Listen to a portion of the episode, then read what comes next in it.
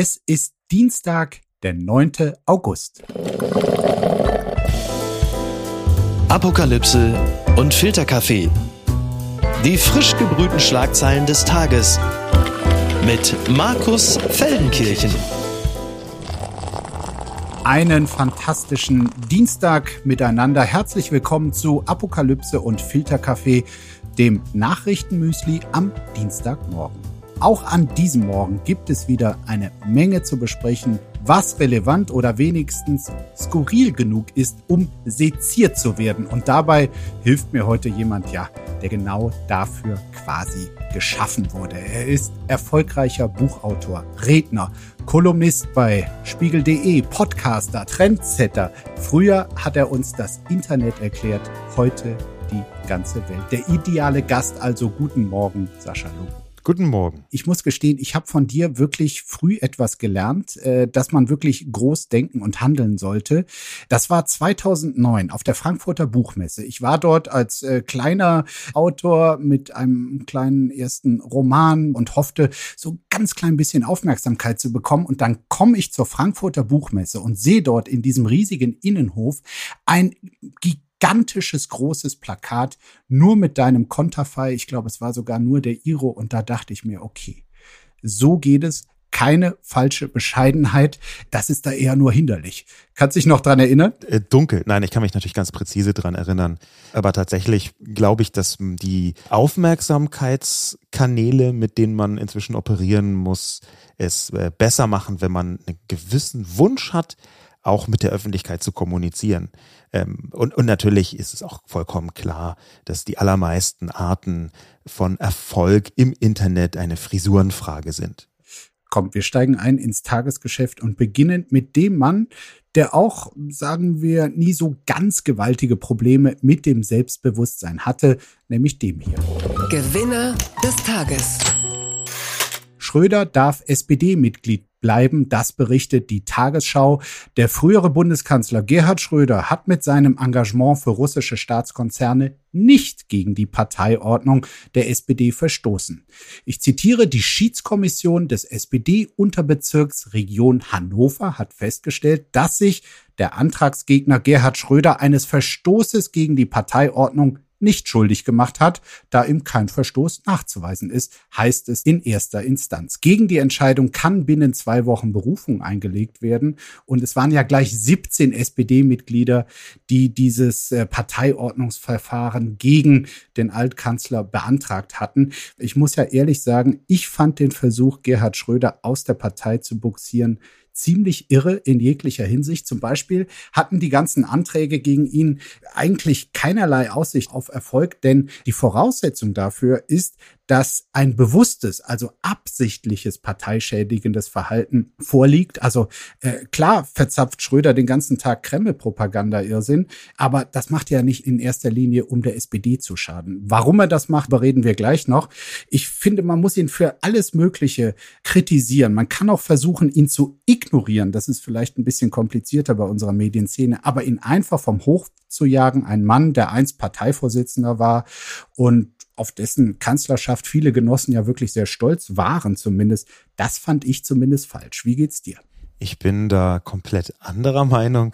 Meine Position wäre, dass wenn eine Parteiordnung nicht in der Lage ist, jemanden, der so nah an einem Angriffskrieg in Europa dran ist, und zwar an den Machtstrukturen dahinter und davon strukturell auch profitiert.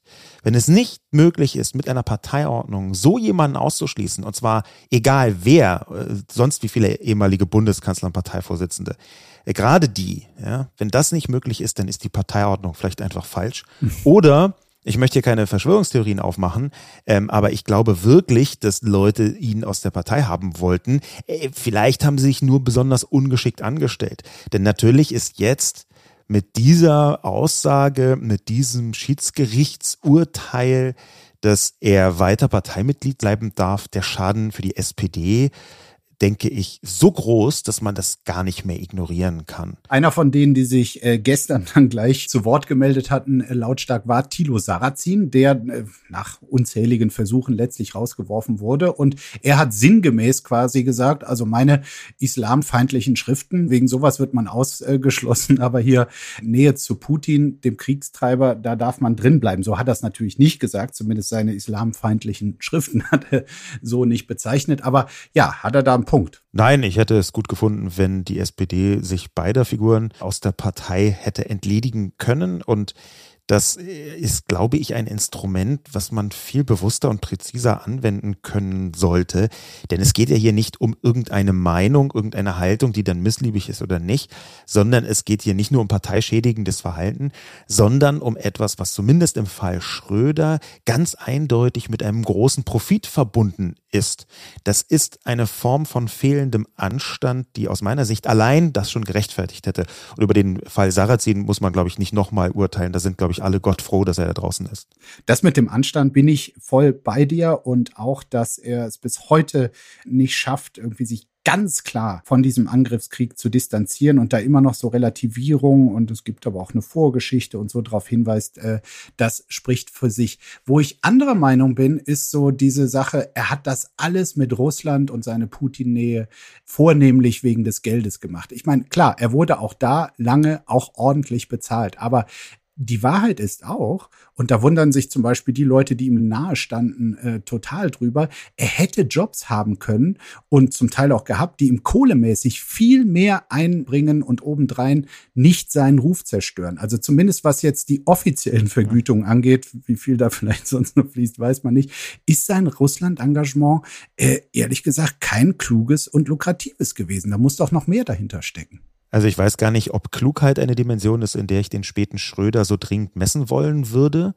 Ähm, das hat man. Der späte Schröder ist aber schon lange der späte. Ja, der Schröder. ist schon sehr spät und sehr lang sehr spät. Das ist ja, das hat man ja spätestens gesehen ähm, bei der legendären Elefantenrunde, dass er tatsächlich Situationen haben kann, wo er so ein bisschen ausklingt. Da fing ähm, die Spätphase schon an. Ja. ja. da war sie vielleicht sogar schon mittendrin. Aber äh, das ist für mich wiederum kein Kriterium, dass er anderswo noch mehr hätte Geld verdienen können. Zum einen wissen wir im Detail gar nicht, was es ihm vom Profit her tatsächlich bringt. Ja, das muss man so formulieren, fürchte ich. Und zum Zweiten geht es ja ziemlich eindeutig hier auch um Macht. Und eine bestimmte Form von Machtnähe ist für einen Polit- und Machtjunkie, wie Schröder vermutlich sein wird, nicht ganz irrelevant. Will sagen, bevor er irgendwie in einem x-beliebigen Verlagshaus oder einer Politikberatung irgendwas an Geld hätte verdienen können, wo er aber faktisch dann hinter den Kulissen arbeitet, ist diese Position, die er jetzt hat, eine, die sehr viel mehr Öffentlichkeit und sehr viel mehr Macht inne hat, äh, eben gerade durch Putin. Und das ist ja doch das eigentlich Verwerfliche. Dann lass uns noch mal kurz über dieses sehr spezielle Männerverhältnis sprechen. Also ich habe schon den Eindruck, dass Schröder Wladimir Putin tatsächlich irgendwann verfallen ist. Äh, ich glaube, er hat das Verhältnis zu ihm tatsächlich als Freundschaft verstanden und nicht nur als nah an der Macht sein, wie du sagst. Schröder ist eben zu solchen Kumpelfreundschaften ja. durchaus in der Lage, so zum leicht schwitzig äh, männerbündlerischen, so Scorpions Maschmeier mäßig. Ich glaube, er hat da so ein stark entwickeltes treue Freundschaftsgehen. Und bei Putin, dem alten KGB-Ungeheuer, da glaube ich, dasselbe zum Beispiel keine Sekunde. Der vertraut nicht mal seinen eigenen Kindern im Säuglingsalter. Ernsthaft zu glauben, dass man mit Wladimir Putin befreundet sein kann, ist vielleicht auch naiv. Und da ist der eine naiv, aber der andere ganz und gar nicht. Da bin ich nicht sicher, ob Schröder das tatsächlich so sieht oder ob man da nicht etwas romantisiert. Dass Putin niemandem vertraut, ist auch sowas, was man sich gerne sagt, aber vielleicht ist es ja gar nicht so. Ich würde aus der Ferne ungern so eine tiefenpsychologische Analyse äh, vom Stapel lassen, was ich von außen beurteilen kann. Die Kommunikation nämlich, die deutet eher darauf hin, dass es genau diese Form von Männerfreundschaft ist, die Schröder ja auch schon relativ häufig bei seinem Aufstieg in Deutschland irgendwie versucht hat herzustellen. Und mit versucht meine ich jetzt, dass es eigentlich eher Machtfreundschaften als Männerfreundschaften sind. Darin war Schröder offenbar relativ gut in solchen Macht Freundschaften ähm, und hat dann aber auch es geschafft, und das ist halt der, das jetzt der Unterschied zu Putin, hat es dann auch geschafft, die zu beenden. Siehe Oscar Lafontaine, wo es relativ prominent zu Ende gegangen ist. Nein, das war nie eine richtige Freundschaft, glaube ich. Das war eben eine Machtfreundschaft. Die waren ja irgendwie in den 90er Jahren, äh, haben sie sich ja zu dritt als Troika zusammengetan und so getan, zumindest als wären sie Wahnsinnsverbündete gewesen. Nichts war weiter von Freundschaft entfernt als diese Troika, glaube ich, aber gut. Das, was auf dem Tisch liegt, was man von Schröder sieht, wie er Putin verteidigt, wie er das russische Vorgehen verteidigt, wie er den Angriffskrieg so lavierend nicht in der Art verurteilt, wie es hätte sein müssen, wie er auch die Realität gebogen hat, wie er über äh, Jahre, wenn nicht Jahrzehnte im Hintergrund Lobbyarbeit gemacht hat. Ähm, das äh, halte ich für schlimm genug. Schlimm genug ist auch das hier. Das ist ja wohl nicht euer Ernst. Kämpfe um Kernkraftwerk. UNO spricht von selbstmörderischen Attacken, das berichtet der Spiegel. Das Gelände des Atomkraftwerks Saporica in der Südukraine ist erneut beschossen worden. Die ukrainische Atombehörde wirft Russland vor, das Gelände, das derzeit von Russland ja kontrolliert wird, selbst beschossen zu haben.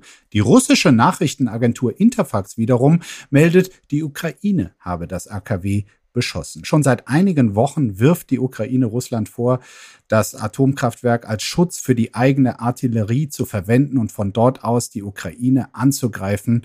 Antonio Guterres, der Generalsekretär der Vereinten Nationen, bezeichnete Angriffe auf Kernkraftwerke als selbstmörderisch. Äh, Sascha, du hast mir vor unserer Aufnahme gesagt, dich beschäftigt dieses Thema gerade wie kein zweites. Wie schätzt du die Lage ein? Das ist ja von außen gar nicht so leicht zu sagen, ähm, ob hier eher gewarnt wird vor etwas, was schlimmerweise zufällig passieren kann, oder ob da tatsächlich die eine oder die andere Seite, ich glaube eher die eine, nämlich die russische, damit spielt, zumindest damit spielt, tatsächlich eine Art Atomkrieg über Bande auszulösen. Weil sie eben weiß, dass gerade in Ländern wie Deutschland vor nichts die Ängste größer sind. Auf jeden Fall. Und da ist die Ukraine mit dem, was im Hintergrund immer mitschwingt, nämlich ähm, natürlich Tschernobyl, äh, genau der Ort, der geeignet ist, um Ängste auszulösen. Ja, die, diese Art und Weise, mit den Ängsten zu spielen, das ist Teil der Kriegsführung von äh, russischer Seite, von Putin. Das ist auch relativ klar, dass er natürlich versucht, die Öffentlichkeit zu beeinflussen. Das ist viel untersucht und da kann man gut drüber recherchieren, in vielen Dimensionen, von der äh, Trollfabrik bis hin zu absurden Medien- und Pressestrategien äh, in und aus Russland, wie er versucht, die Öffentlichkeiten zu beeinflussen. Und da ist die Angst vor einem provozierten Atomunfall Fall, um es jetzt mal ganz vorsichtig zu sagen, euphemistisch zu sagen, die ist hervorragend geeignet, um Panik, regelrecht Panik auszulösen bei sehr vielen. Das war, das haben wir schon im März gesehen. Ende Februar, Anfang März gab es ja schon mal mhm. diese Angst und das ist jetzt wieder so. Ähm, und jetzt ist es sogar tatsächlich so, dass ganz offenbar das noch viel gezielter geschürt wird, diese Angst. Dem entnehme ich aber auch so ein bisschen, dass du sehr große Zweifel hast, ob die Lage tatsächlich äh, bedrohlich ist. Leider nicht. Ich würde jetzt nicht sagen, ach, das ist reine Psychologie und ist nur Angststrategie. Ich würde nämlich schon sagen, dass in dem Moment, wo äh, Russland, wo Putin in die Ecke gedrängt ist, auf eine Weise, die äh, von außen aussehen könnte wie eine Niederlage, da muss man denen auch zutrauen, den Militärs, den russischen Militärs zutrauen, absichtlich ein Atomkraftwerk zu beschießen. Ja. Wer sich angeschaut hat, was in Butscha passiert ist, was da für Kriegsverbrechen verübt worden sind von russischer Seite, der hat leider nicht so große Zweifel daran, dass diese Menschen zu fast allem, vielleicht sogar zu allem fähig sind. Ja, aber da ist ja wirklich die große Frage, wie viel Rationalität ist bei diesen Menschen, wie du sie nennst, äh, noch vorhanden, weil wenn dort ein, jetzt gerade in der Nähe des äh, mittlerweile von russisch kontrollierten Gebiets, wenn dort ein, ein GAU stattfindet, ein Atomkraftwerk in die Luft geht, ich meine, das ist äh, etwas, das ist eine globale Katastrophe und das ist auch eine große Bedrohung für alle Russen. Das mag so sein, dass es eine große Bedrohung ist, aber Putin geht ja sehr großzügig mit großen Bedrohungen für das eigene Land um, vorsichtig gesagt. Und dann haben wir auch die Meldung vom ähm, ukrainischen Zentrum für strategische Kommunikation, die einen verifizierten Twitter-Kanal haben und die dort gesagt haben, dass genau dieses Atomkraftwerk ähm, vermint worden ist, beziehungsweise mit Bomben versehen worden ist und der dazugehörige ähm, Generalmajor Vassiljev gesagt hat, natürlich sind wir bereit, dieses Atomkraftwerk hochzujagen. Das wird zu einer Nuklearkatastrophe führen. Ähm, und die Begründung ist, äh, ich paraphrasiere das, aber fast Zitat, dieses Land wird entweder russisches Land sein oder komplett verbrannte Erde. Und solche Ankündigungen, die sagen zwar nicht, dass das auf jeden Fall so kommt. Ich fürchte aber, die kann man auch nicht als, das ist alles nur Quatsch und Propaganda abtun. Ich glaube, mein Schwein pfeift. Inside the War Between Trump and His Generals.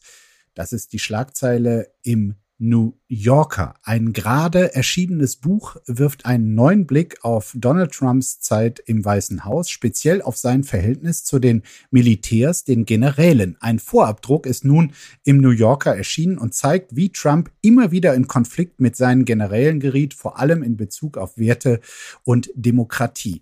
Nach einem Paris-Besuch von Trump äh, hat er offenbar von seinen Generälen verlangt, also the, the biggest, grandest military parade ever durchzuführen in Washington am Unabhängigkeitstag der USA am 4. Juli. Das hat ihm gut gefallen, aber nicht alles daran. Äh, er hatte dann doch sehr konkrete Vorstellungen, wie seine schöne Militärparade durch die amerikanische Hauptstadt aussehen könnte. Er wollte keine Leute, die durch den Krieg irgendwie verletzt waren. Er hatte da wohl in Paris auch Leute im Rollstuhl gesehen und er sagte also, Freunde, das sieht nicht gut aus für mich. Die dürfen da bitte nicht mitmarschieren. Es ist nie zu dieser Parade gekommen, aber sicherlich auch wieder ein Einblick in die Geisteshaltung dieses äh, Mannes. Und dann noch eine, eine zweite Sache, die mich sprachlos zurückgelassen hat. Da hat er geflucht, äh, so wird es in diesem Buch berichtet. Ihr verfickten Generäle, warum könnt ihr nicht so wie die deutschen Generäle sein? Und dann hat sein Stabschef Kelly damals gefragt, welche Generäle meinen Sie, Herr Präsident? Und die Antwort war, äh, die deutschen Generäle im Zweiten Weltkrieg. Und äh, der klügere Kelly antwortete dann, äh, wissen Sie nicht, dass diese Generäle versucht haben, Hitler äh, umzubringen, dreimal es beinahe geschafft hätten? War ihm offenbar nicht bewusst, aber man denkt da natürlich, wenn man solche Dialoge liest, gleich an die Bunkerszenen aus äh, dem Film Der Untergang. Ich meine, Sascha, wie groß ist auch nach diesen Enthüllungen deine Vorfreude? Du hast es eben schon mal angedeutet auf eine doch wahrscheinliche Präsidentschaftskandidatur zumindest von Donald Trump in zwei Jahren. Es ist ja inzwischen ein eigenes Genre, ein Buch zu schreiben, was dann wirklich die wahre Wahrheit enthüllt darüber, wie das bei der Trump Presidency so zugegangen Stimmt, ist. Stimmt, es gab schon einige. Ich ja. kann es einfach nicht mehr hören und ich kann es nicht mehr sehen. Und das ist in diesem Fall, äh, das ist ja ein neues Buch äh, über diese Generäle, ich kann es einfach wirklich nicht mehr sehen, weil das halt immer mit dem Gestus des Enthüllens daherkommt. Und für mich gibt es da gar keine Enthüllungen mehr. Trump ist einfach ein Faschist. Ich bin hier ganz der Meinung von einer nahen Anverwandten von ihm, ich glaube seiner Nichte, die darüber ein ganzes mhm. Buch geschrieben hat.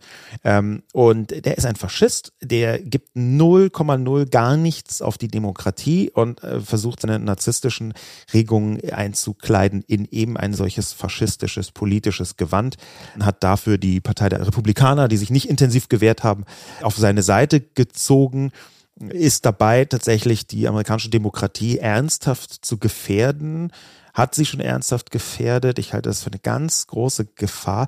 Aber jetzt immer in immer neuen Büchern zu zeigen, wie schlimm das damals war, ist für mich so ein wohliger Historiengrusel und hat so ein bisschen was von diesem äh, wirklich fantastischen Artikel, den schon im Jahr 2017 Ralf Heimann geschrieben hat auf dem Bildblog. Und da hat er einfach mal gegoogelt, die ganzen Artikel, die beschrieben haben, ist Donald Trump zu weit gegangen. Die Frage lautet, ist Donald Trump zu weit gegangen? Und er hat irgendwie 25 verschiedene Headlines aufgezeigt, wo irgendwelche Medien immer wieder, ist Donald Trump diesmal zu weit gegangen? Diesmal ist er wirklich zu weit gegangen. Also da hat er jetzt eine Linie übertreten. Das ist nicht mehr die Diskussion. Ja, und dieser Artikel zeigt schon 2017, dass wir nicht immer wieder aufs Neue beweisen müssen, was da für eine monströse Person da war. Wir brauchen nicht immer wieder neue Bücher, sondern wir brauchen eigentlich jetzt viel präziser politische Rezepte, damit die Demokratie der Vereinigten Staaten, die seit vielen hundert Jahren äh, es geschafft hat zu überleben, dass die weiterhin vital ist und überlebt. Denn das ist, glaube ich, tatsächlich in Gefahr. Dann äh, erspare ich dir hier weitere Erhüllungen, will kurz noch auf das hinweisen, worüber im Kontext mit Trump in dieser Tage auch in Amerika geredet wird, nämlich um die Bestattung seiner Frau Ivana. Die wirft doch einige Fragen auf, auf einem Golfplatz in New Jersey, auf einem Trump-Golfplatz natürlich. Und die große Frage ist dort, weil äh, steuerlich könnte es, man ist sich noch nicht ganz sicher, Vorteile für Golfclubbetreiber bringen, wenn das Gelände gleichzeitig als Friedhof genutzt wird. Und die arme Ivana Trump wurde jetzt quasi in Sichtweite des Lochs 1 des Trump-Golfkurses dort bestattet oder eingelocht, wie man auch sagen könnte. Endgültig zu weit gegangen. Der Fall Schlesinger schadet den öffentlich-rechtlichen Gewalttätigen. Das kommentiert der Tagesspiegel, der Kollege Kurt Sagatz kommentiert das hier messerscharf, dass die bisherige RBB-Intendantin Patricia Schlesinger nach ihrem Rücktritt einen, Zitat, Trümmerhaufen hinterlässt. Das betreffe zum einen die Finanzen, vor allem aber das Ansehen des RBB und des öffentlich-rechtlichen Rundfunk, der massiv Schaden genommen habe. Zitiere weiter. Die Vorwürfe gegen Schlesinger lieferten einerseits den Kritikern der öffentlich-rechtlichen weitere Argumente, gleichzeitig würden sie zeigen, dass der öffentlich-rechtliche Rundfunk in dieser Form nicht zu retten sei. Sascha, wie ist deine Sicht auf den Fall Schlesinger? Äh, er wird ja tatsächlich äh, rauf und runter kommentiert von allen politischen Seiten.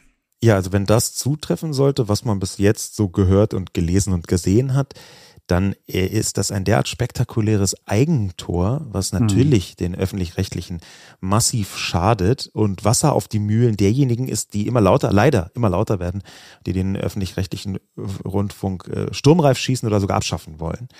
Das ist katastrophal ähm, in jeder Hinsicht, gerade wenn man eigentlich in einer Zeit ist, wo man zeigen sollte, dass man so ein gewisses öffentliches und eben auch wirtschaftliches äh, Gewissen hat und Respekt hat vor dem Geld, was da äh, von der Öffentlichkeit stammt.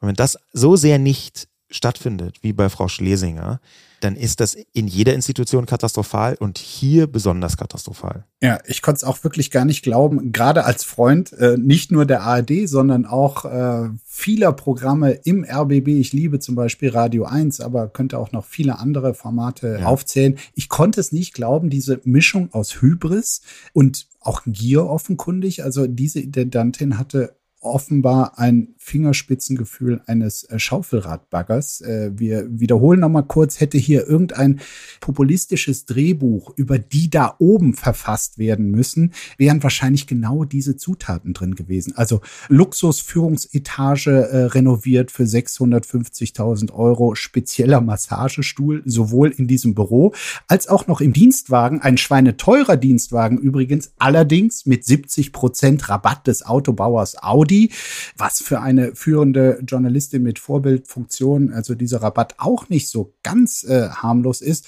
dann massive Gehaltserhöhung, äh, Vorwurf der Vetternwirtschaft, teure angebliche äh, dienstliche Bewirtung im eigenen Wohnzimmer auf Gebührenzahlerkosten, wobei heute sich dann die Polizeichefin von Berlin äh, zu Wort gemeldet hat, die ja. auf so einer Bewirtungsquittung für ein Dienstessen draufstand, die dann sich irritiert zeigte von dieser Spesenabrechnung. Man sei, ich ich zitiere die Polizeichefin, zur Einweihung der neuen Wohnung mit Freunden eingeladen worden. Auch die Gesprächsinhalte waren rein privater Natur. Äh, Sascha, du hast eben schon gesagt, du neigst nicht zu Ferndiagnosen. Aber was ist da tatsächlich passiert? Ich, ich würde gerne differenzieren. Ähm, und zwar aus einem ganz einfachen Grund, weil ich im Detail das, was so hochgejazzt wird an gigantischen Ausgaben, viel weniger schlimm finde. Ja, ich finde auch irgendwelche Massagestühle in Luxuslimousinen jetzt nicht so, dass ich sagen würde, um Gottes Willen, was sendet das für eine Botschaft? Das ist katastrophal.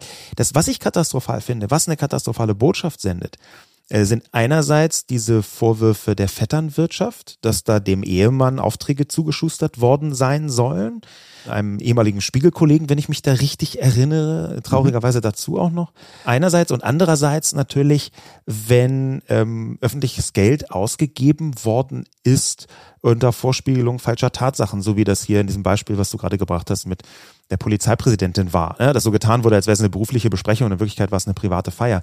Das ist ja ganz offensichtlich etwas, was sogar bis in Straftatbestände reinreicht. Dementsprechend gibt es ja auch Ermittlungen inzwischen von der Staatsanwaltschaft, was ich auch gut und richtig halte. Ich finde aber, dass man über genau diese äh, ja, eventuell sogar kriminellen Verfehlungen viel stärker reden sollte, als über die für mich ein bisschen merkwürdige Debatte, dass eben Führungskräfte A Geld verdienen und B Dinge machen, die in manchen Situationen viel Geld kosten können. Das sind für mich zwei unterschiedliche Aspekte. Und natürlich kann man da mehr Fingerspitzengefühl haben, aber ich glaube, Fingerspitzengefühl ist aus meiner Sicht auch im öffentlich-rechtlichen Rundfunk was anderes als tatsächlich gesetzliche Verfehlungen, als kriminelles Handeln. Wenn man sich allerdings die Lage des öffentlich-rechtlichen Rundfunks anschaut und letztes Jahr verfolgt hat, wie zum Beispiel im Landtag von Sachsen-Anhalt die Zustimmung äh, für die Finanzierung in den nächsten Jahren des öffentlich-rechtlichen Rundfunks im Prinzip schon nicht gegeben war, weil nicht nur die AfD, sondern auch die CDU äh, sich dagegen gestellt hatte. Was glaubst du, was ein solch spezieller Fall, der Fall Schlesinger, bedeuten kann für den öffentlich-rechtlichen Rundfunk in der Zukunft? Ich glaube schon, dass hier der öffentlich-rechtliche Rundfunk substanziell bedroht ist. Ich glaube nicht von der Abschaffung bedroht, wie das in anderen Ländern ist, aber ein solches Fehlverhalten, wenn sich das, wie gesagt, bestätigen sollte, das ermöglicht leider den Feinden, die das öffentlich-rechtliche Rundfunk hat, es ermöglicht den Feinden des öffentlich-rechtlichen Rundfunks,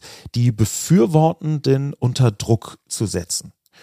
Und dieser Druck ist einer, der ab dem 10., 12., 15. Fall, der ähnlich gelagert ist und wo es wieder um eigentlich strukturellen Missbrauch von Geldern geht, wo dieser Druck einfach nicht mehr so leicht mit einem Konterdruck aufgebaut werden kann. Will sagen, ich kann mir gut vorstellen, dass dieser Fall substanzielle Folgen hat, was die Struktur des öffentlich-rechtlichen Rundfunks angeht. Ja, es wirkt ja echt fast so, als hätte die Bild oder die AfD mit Patricia Schlesinger jemanden da eingeschleust, um dem öffentlich-rechtlichen Rundfunk maximal zu schaden.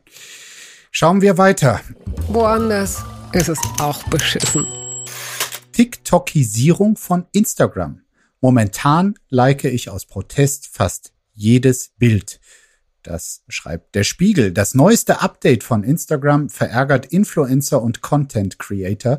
Die App soll sich mehr und mehr in ihren größten Konkurrenten TikTok verwandeln. Immer öfter werden Videos von fremden Accounts priorisiert, die ungefragt und bildschirmfüllend abgespielt werden. Stars und Influencer, die die Plattform beruflich nutzen, unterstützen nun Protestkampagnen, die auch dazu geführt haben, dass Instagram das Update rückgängig gemacht hat. Gleichzeitig bekräftigt der Konzern aber, an der grundsätzlichen Strategie der TikTokisierung festzuhalten. Sascha, wenn es einen gibt, der erklären kann, welch tieferer Sinn hinter beidem steckt, der Insta Strategie ebenso wie der Influencer-Strategie, dann du. Also bitte kurz in 30 Sekunden, was bezweckt Instagram mit der TikTokisierung? TikTok ist in der westlichen Welt die mit Abstand erfolgreichste App bei unter 25-jährigen Menschen.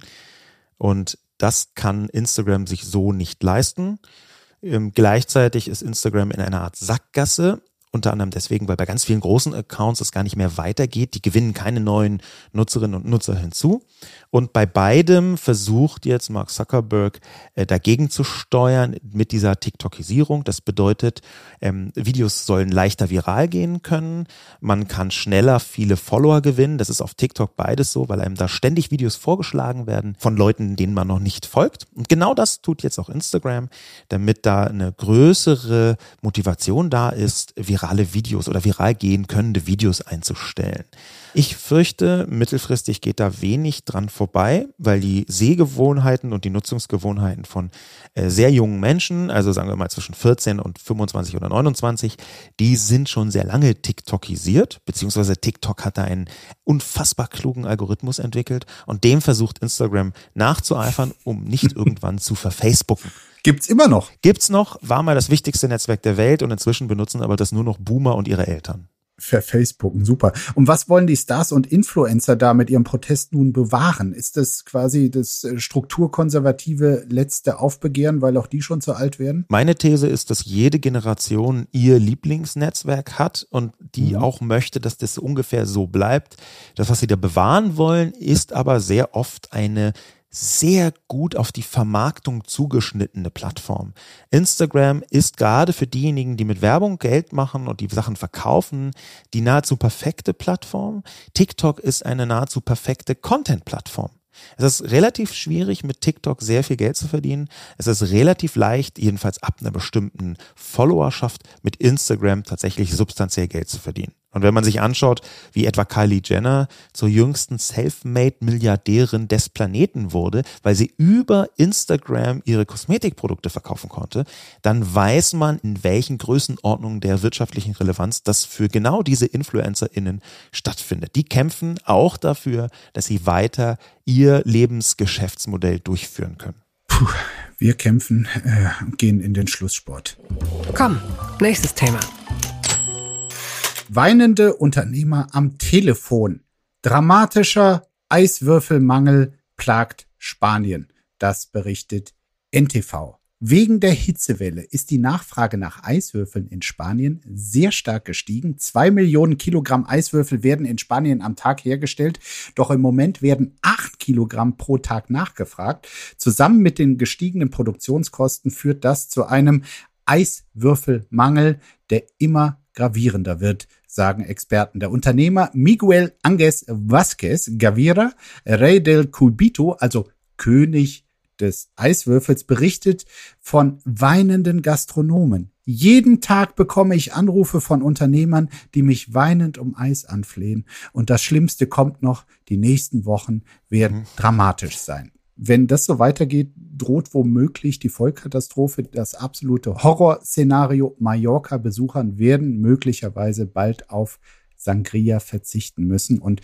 für mich ist es, Sascha, ehrlich gesagt keine große Überraschung. Ich weiß, wer für die Tränen der spanischen Gastwirte verantwortlich ist. Der Mann, der das hier früher regelmäßiger gemacht hat mit diesem Podcast, die, die Älteren erinnern sich. Also damals, als er sich noch regelmäßig mehrfach die Woche bei seinen Fans meldete und nicht wie heute, wo sich der feine Herr hin und wieder mal aus seinem ibizenkischen oder mallorquinischen Pool meldete, offenkundig leicht angetrunken. Dieser feine Herr dürfte jedenfalls maßgeblich zur nationalen Notlage zum spanischen Eiswürfelmangel beigetragen haben, weil er sich erstens seit Wochen, ach was, seit Monaten in genau diesem Mangelgebiet aufhält und dabei natürlich keinen Drink stehen lässt, der da am Beckenrand gereicht wird. Sascha, wo hast du dich in diesem Hitzesommer bislang rumgetrieben? Dadurch, dass meine Frau jetzt tatsächlich im zehnten Monat ist, ist natürlich das Hitzethema ein ganz relevantes für uns beide, beziehungsweise für sie noch viel mehr. Wir haben deswegen in diesen 37 Grad Nächten und Tagen äh, quasi uns von Eiswürfeln ernährt. Und da möchte ich mal ganz deutlich sagen, die Zukunft des Eiswürfels ist aus meiner Sicht eine Entdeckung jetzt von äh, uns in diesem Sommer. Die Eiskugel. Runde Eiswürfel.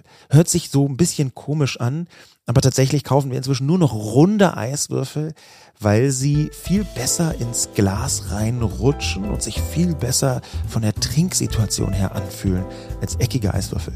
Also der runde Eiswürfel, dem gehört so eindeutig die Zukunft. Ähm, da kann sich vielleicht auch Spanien noch eine eckige Scheibe von abschneiden. Äh, ich bin sehr erleichtert. So haben wir nach unserer langen Diskussion doch etwas, was wir wirklich als praktischen Tipp auch mit in den Tag nehmen ja. äh, können. Sascha Lobo empfiehlt runde Eiswürfel. Bitte markieren Sie sich das jetzt und merken Sie sich das. Ich bin wirklich äh, beglückt über diesen Tipp und äh, froh, dass wir uns hier unterhalten konnten, lieber Sascha. Und ich wünsche natürlich dir und deiner Frau alles, alles Gute für die jetzt offenbar ganz bald bevorstehende Geburt. Dankeschön. Bis bald. Bis bald. Ciao. Ciao. Apokalypse und Filtercafé ist eine Studio Bummens Produktion mit freundlicher Unterstützung der Florida Entertainment. Redaktion Lena Fränking und Marie-Sophie Schiller. Executive Producer Tobias Baukage. Produktion Hanna Marahiel. Ton und Schnitt Lara Schneider. Stimme der Vernunft und unerreicht gute Sprecherin der Rubriken Bettina Rust.